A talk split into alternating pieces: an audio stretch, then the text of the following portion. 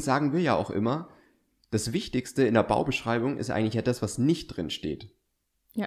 Also in der Baubeschreibung oder im Vertrag. Ne? Was ist eigentlich nicht geregelt und was sollte aber eigentlich geregelt sein? Herzlich willkommen zu Hausbautipps mit Flo vom Bauherrenforum, dem Podcast für alle zukünftigen Bauherren.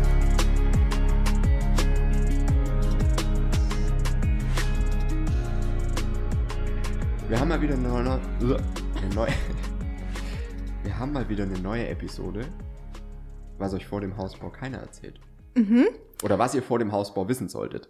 Genau. Das ist, glaube ich, eher, wie man sagt. Oder was die Leute gerne vorher gewusst hätten. Genau. So. Und äh, ich habe es wieder mal vorher nicht gehört, gell? Ja, ich, äh, Also ich bin gespannt, was ich du, hoffe, du bist zufrieden mit meiner was du Auswahl. rausgesucht hast. Ja. Okay, dann fangen wir gleich mit dem ersten an. Ja. Und zwar, ich hätte gern vor dem Hausbau gewusst, dass das Anlegen eines Gartens und Pflasterarbeiten ebenfalls unfassbar viel Geld kosten.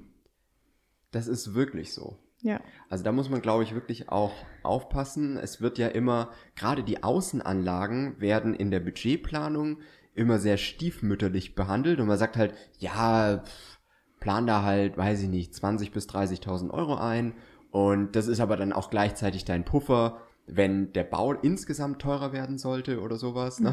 dann äh, ja. Aber das ist in der Hinsicht natürlich schwierig, weil du musst oder du willst ja die Einfahrt dann auch gepflastert haben oder den Garten so anlegen, dass es nachher irgendwie schön ist. Oder also ich finde, vor allem bei den Außenanlagen würde ich mich auf zwei Dinge konzentrieren. Einmal wirklich Zufahrt oder Einfahrt halt. Weil das glaube ich schon was Wichtiges, ähm, dass du da nicht immer den Schotter hast und dann wird es ja auch ein bisschen weggespült, wenn es mal regnet und keine Ahnung, das ist ja alles, das ne, bleibt ja nicht ewig. Äh, und das zweite ist halt wirklich Sichtschutz. Das finde ich bei den Außenanlagen super wichtig, weil es einfach äh, ne, das, das Grundstück ist ja vor allem in Neubaugebieten, wo du eher schon dichter bei den Nachbarn bist oder auch in der Baulücke, ähm, wo vielleicht andere Gelände schon relativ eingewachsen sind, aber deins halt noch gar nicht, ne? Ähm, ist halt schon wichtig, irgendwie einen Zaun zu planen oder ähm, dann halt Büsche zu setzen oder Hecken zu setzen oder was auch immer, sodass du halt einen gewissen Sichtschutz und ein bisschen eine Privatsphäre in deinem Garten hast. Das finde ich irgendwo schon super wichtig. Und dafür würde ich mir auch wieder konkrete Angebote vorab einholen, damit man weiß, womit man da planen muss. Mhm, auf jeden Ja. Fall. Das Genau. muss man sich echt überlegen, wie man das mit dem Garten macht. Da muss man, glaube ich, auch oftmals noch ein paar Jahre warten, bis man sich dann auf das Projekt stürzt. Ja, genau, aber deswegen Ja. sage ich, also Sichtschutz finde ich was, was irgendwie so super wichtig ist, dass ich es jetzt nicht in ein paar Jahren erst machen wollen würde. ähm, und eben Einfahrt auch nicht, weil die wird halt irgendwann, wenn du da so eine geschotterte Einfahrt hast, das, das, ne? Ja. Es löst sich ja auch alles auf und das ist ja auch nicht, wenn du dann dann läufst und es hat geregnet und so, das ist ja nicht schön dann. Also da wäre halt schon zu pflastern, wäre da schon irgendwo sehr sinnvoll. Ja. Ja. Okay, dann Mhm. hat jemand geschrieben, ich hätte gern vor dem Hausbau gewusst, dass man nur mit richtigen Firmen zu arbeit zusammenarbeiten sollte. Also da hat wohl jemand eine Baufirma erwischt. Da hat wohl jemand keine so guten Erfahrungen gemacht. Ja. Also richtige Firmen ist halt immer so eine Frage, ne? Ja. Ähm, kann jetzt auch bedeuten, hey, ich hab's selber probiert und Freunde haben gesagt, hey, ich helfe dir und dann kam man halt doch nicht so weit. Gibt's ja auch. Also es gibt ja auch ähm, wirklich viele Bauherren, die erstmal selber überlegen, hey, das mache ich dann selber und da bin ich dann auch jeden Abend auf der Baustelle und so weiter. Ich weiß jetzt nicht genau, was hier in der Antwort dann quasi drinsteckt, ne? Oder ob man halt, also es gibt auch ganz oft so, ich höre es auch wirklich oft bezüglich Familienkreis, dass es hieß, oh ja, wir haben äh, da ja eh jemanden in der Familie, der das macht, aber das Problem ist halt, also es klingt immer super gut und ihr kriegt dann natürlich auch bessere Preise und sowas und wenn ihr das habt, dann probiert's auch aus, aber grundlegend muss man sich halt schon in Erinnerung behalten und das habe ich in meiner Familie auch schon des Öfteren gesehen. Man wird halt hinten angestellt vor den Leuten, die erstmal einen offiziellen richtigen Auftrag geben und halt auch dafür bezahlen. Ordentlich. Mhm. Und das muss man halt einfach wissen, dass egal ob das jetzt Familie ist oder nicht, am Ende muss halt jeder irgendwo ne, Miete bezahlen im Sinne von, okay, eine Rate auch fürs Haus bezahlen, ist das gleiche, ja. Äh, oder Essen und so weiter. Ne? Das heißt, du wirst natürlich als Firma mit begrenzter Kapazität, die du halt immer hast, erstmal die Aufträge bedienen, die Geld reinbringen und dann gucken, hast du noch ein bisschen was übrig, um deinem Enkel zu helfen oder deinem Neffen oder sonst irgendwas ähm, auf seiner Baustelle. Und das ist halt das, was man in diesem Familienthema schon wissen muss. finde ich, finde ich schon eine wichtige Sache und habe ich jetzt auch wirklich selber in der eigenen Familie ähm, gemerkt, wo es um eine Architektenplanung ging und sowas. Also es ist immer schwierig, da dann wirklich drauf zu bauen. Und es sind halt dann auch Firmen, wo man dann nicht dahinter sein kann und eine Frist setzen kann oder sowas. Weil du setzt ja deinem Onkel keine Frist. Nee. ne, das, das ist halt einfach. Aber ich weiß es nicht, ob das in die Richtung geht, aber ich finde das in der Hinsicht auch wichtig, drüber nachzudenken, weil es zwei häufige Dinge sind, die ich auch oft höre. Ja, uns helfen Freunde, das ist gar kein Thema. Oder wir haben auch Familie, die in der Branche aktiv sind, da kriegen wir es ein bisschen günstiger oder so. Und das sind schon Dinge, wo man wirklich drüber nachdenken muss und halt wissen muss, dass es da auch ein bisschen komplizierter werden kann oder dass äh, das vielleicht auch ein bisschen länger dauert als erstmal gedacht. Ja. Ja. Okay, dann. Ähm, ich hätte gern vor dem Hausbau gewusst, dass man immer die richtigen Fragen stellen muss. Oh. Also ich glaube, Ja, der hat das mir. wirklich so gemeint, dass wenn man nicht genau die richtige Frage stellt, Ja, dann wird war man, halt- dann wird es auch nicht beantwortet. ja, Oder dann kommt man auch gar nicht auf die Idee, darüber nachzudenken und irgendwas einzuplanen. Deswegen sagen wir ja auch immer, das Wichtigste in der Baubeschreibung ist eigentlich ja das, was nicht drin steht. Ja, Also in der Baubeschreibung oder im Vertrag. Ne? Was ist eigentlich nicht geregelt und was sollte aber eigentlich geregelt sein? Und das sind wirklich die Punkte, finde ich eine super wichtige Sache und kann man halt wirklich auch nur, die richtigen Fragen kann man nur stellen, wenn man wirklich irgendwo einen, einen richtigen Durchblick sich verschafft hat oder sich sehr viele Themen halt schon angelesen hat oder halt mit jemandem spricht, der einen darauf hinweisen kann. Und deswegen ähm, ist es ja auch bei uns, also das, das sehe ich wirklich als einen der Mehrwerte, die wir wirklich weitergeben können, wenn wir mit Bauherren sprechen, ähm, wirklich das zu geben, hey, wa was sind denn eigentlich die wichtigen Punkte, auf die du noch achten musst, die vielleicht gar nicht auf dem Schirm sind aktuell. Ähm, und deswegen finde ich auch eine super wichtige Sache, ja. okay. Stimmt. Ja. Dann, ähm, ich hätte gern vor dem Hausbau gewusst, die Schritte von A bis Z, womit man sich zeitlich kümmert, damit es keine Wartezeiten auf der Baustelle gibt. Das stimmt, das ist auch ein wichtiger Punkt.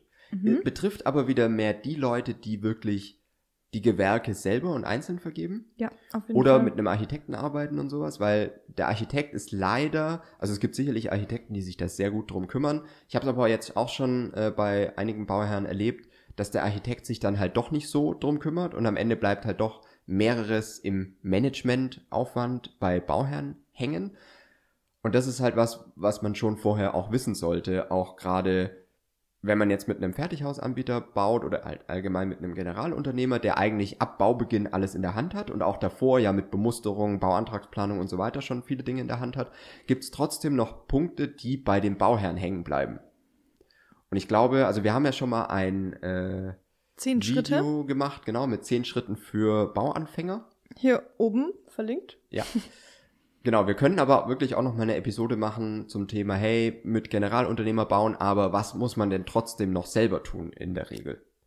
Also es ist natürlich auch von Anbieter zu Anbieter unterschiedlich, aber gerade so Dinge wie eben äh, Anschlüsse beantragen für Telekom und so weiter, das ist natürlich schon was, was man meistens bei den allermeisten Anbietern immer noch selber in der Hand haben muss. Also da werden wir mal eine Episode dazu machen. Schreiben wir uns mal auf. dann. Ja.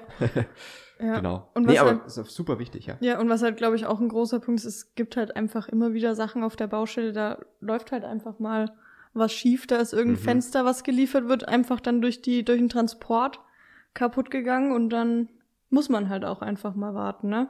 Also ich glaube, das ist auch ganz normal, dass Ja, man ab und also- zu Wartezeiten drinnen hat. Ja, also das ist wirklich was, was häufig passieren kann, was ja wieder das Schöne an einer, an einer Fertighausbauweise ist, dass ja die Wand schon komplett fertig kommt ne? Mhm. und man dann im Prinzip nur noch die Dinge eben austauschen muss, die irgendwo einen Schaden genommen haben, was aber gar nicht so oft der Fall ist, Gott sei Dank. Also das hängt sehr von der Bauweise dann am Ende des Tages ab, wie viel da dann auf der Baustelle noch passieren kann sozusagen. Und ähm, wenn das Haus natürlich schon so kommt, dass es eigentlich innerhalb von ein, zwei Tagen steht, dann ist das deutlich weniger komplex, als die Fenster dann noch auf der Baustelle einzubauen und so weiter. Und wenn die dann Mhm. natürlich da schon kaputt sind und dann vielleicht beim Einbau noch kaputt gehen können und so weiter, dann hat es einen viel größeren Rattenschwanz, der da noch mit dranhängt. Das stimmt. Ja. Also das ist wirklich so, ja. Auf jeden Fall. Mhm. Gut, dann kommen wir noch zum letzten. Und Ja. zwar, ich hätte gern vorm Hausbau gewusst, dass man schon vor Planungsbeginn genau wissen sollte, was man will. Das spart einiges an Zeit. Ja, Ja. ja, also das ist wirklich eigentlich so die Grundvoraussetzung. Mhm. Und ist ja auch, deswegen sagen wir ja auch immer, ich finde es ganz cool, dass wir jetzt gerade sehen, hey, es gibt viele Punkte, die aus unserer Kommunikation, was wir so in Videos und Podcasts und so sagen, ähm, oder wo man jetzt merkt, hey, das hat ja wirklich einen Sinn. Mhm. und die sagen das nicht nur, weil es halt so ist, ne? Oder weil wir das halt so sagen, sondern äh, wir sagen das ja wirklich, weil es einfach Sinn macht. Und deswegen sagen wir ja auch, hey, vorher zum Architekten gehen und wirklich mal mit Geländeverlauf, mit Sichtachsen, mit Zufahrt, mit Sonnenverlauf und so weiter gucken und mit dem Platzbedarf, den man natürlich selber hat für sich, gucken, welche Planung macht Sinn. Und erstmal die Planung wirklich festlegen und dann eben im zweiten Schritt auch zu gucken, hey, was will ich überhaupt im Haus noch geplant haben und sowas. Und dann kriegt ihr auch wirklich Angebote, die irgendwo eine gewisse Vergleichbarkeit haben, aber auch schon das Risiko minimiert haben, dass danach, nach Vertragsunterschrift, noch sehr viel Kosten dazukommen. Weil ihr einfach da noch dann viel umplanen müsst, weil ihr da erst wirklich in diese Gedanken geht, hey, was will ich überhaupt in den Räumen? Was will ich noch zusätzlich haben? Welche Gimmicks wären noch cool oder was brauche ich vielleicht eher nicht? Ähm, wenn man das schon vorher so gut wie möglich halt festziehen kann, dann kann man es auch schon ins Angebot einrechnen. Und dann kommt eben nicht so dieses Thema, dass es danach nochmal super teuer wird, weil man eigentlich noch gar nicht richtig über die Planung nachgedacht hat. Also das finde ich super wichtig. Und da wollen, glaube ich, oder ist, glaube ich, so eine ganz menschliche äh, Tendenz, dass man einfach sehr viel, also so den zweiten Schritt vor dem ersten machen will, sozusagen. Und Ja. mal, ah, ich suche mir da jetzt die Baufirma und dann plane ich mit denen und so weiter. Mhm. Sondern ich würde es halt genau andersrum machen, sondern wirklich erst selber genau planen und dann hingehen und gucken, wer kann das dann umsetzen. Und dann bist du ja auch schon genau in dem Mindset, dass du eigentlich weißt, was du willst. Ja. Und das ist ja das Wichtige. Mhm. Da muss man, glaube ich, einfach ein bisschen geduldig sein. Ja. Ja. Also ich sehe es auch ganz oft bei Leuten, die noch kein Grundstück haben. Mhm. Weil wenn du kein Grundstück hast, dann kannst du das Haus nicht planen.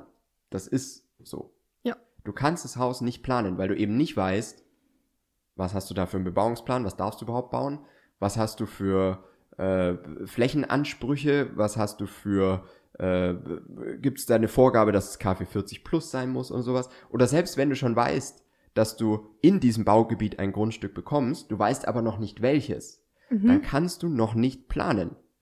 Du kennst zwar die groben Vorgaben durch Bebauungsplan und sowas, du weißt aber nicht, wird es nachher ein Eckgrundstück, wird es ein Grundstück, das den Garten im Westen hat oder sogar im Norden oder irgendwas.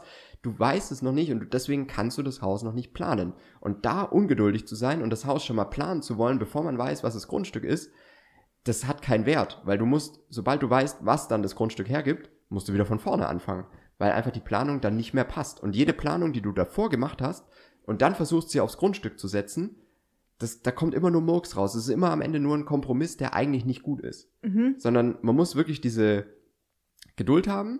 Das hast du sehr gut gesagt, weil es ist wirklich Geduld am Ende des Ja, Tages. was ne? anderes ist Eben es nicht ja. schon mit der Planung zu starten, bevor man das Grundstück so hat, dass man sagen kann, jetzt kann ich da wirklich drauf planen. Mhm. Super wichtig, ja. Ja, ganz genau. Das Mhm. war's schon, Flo. Oh, cool. Ich ja. habe nicht mehr mehr gefunden. Ich glaube, Ja. bald machen wir mal wieder einen Instagram-Aufruf. Ja, mal wieder fragen, was ihr so gerne vorher gewusst hättet. Das könnt ihr auch in die Kommentare schreiben.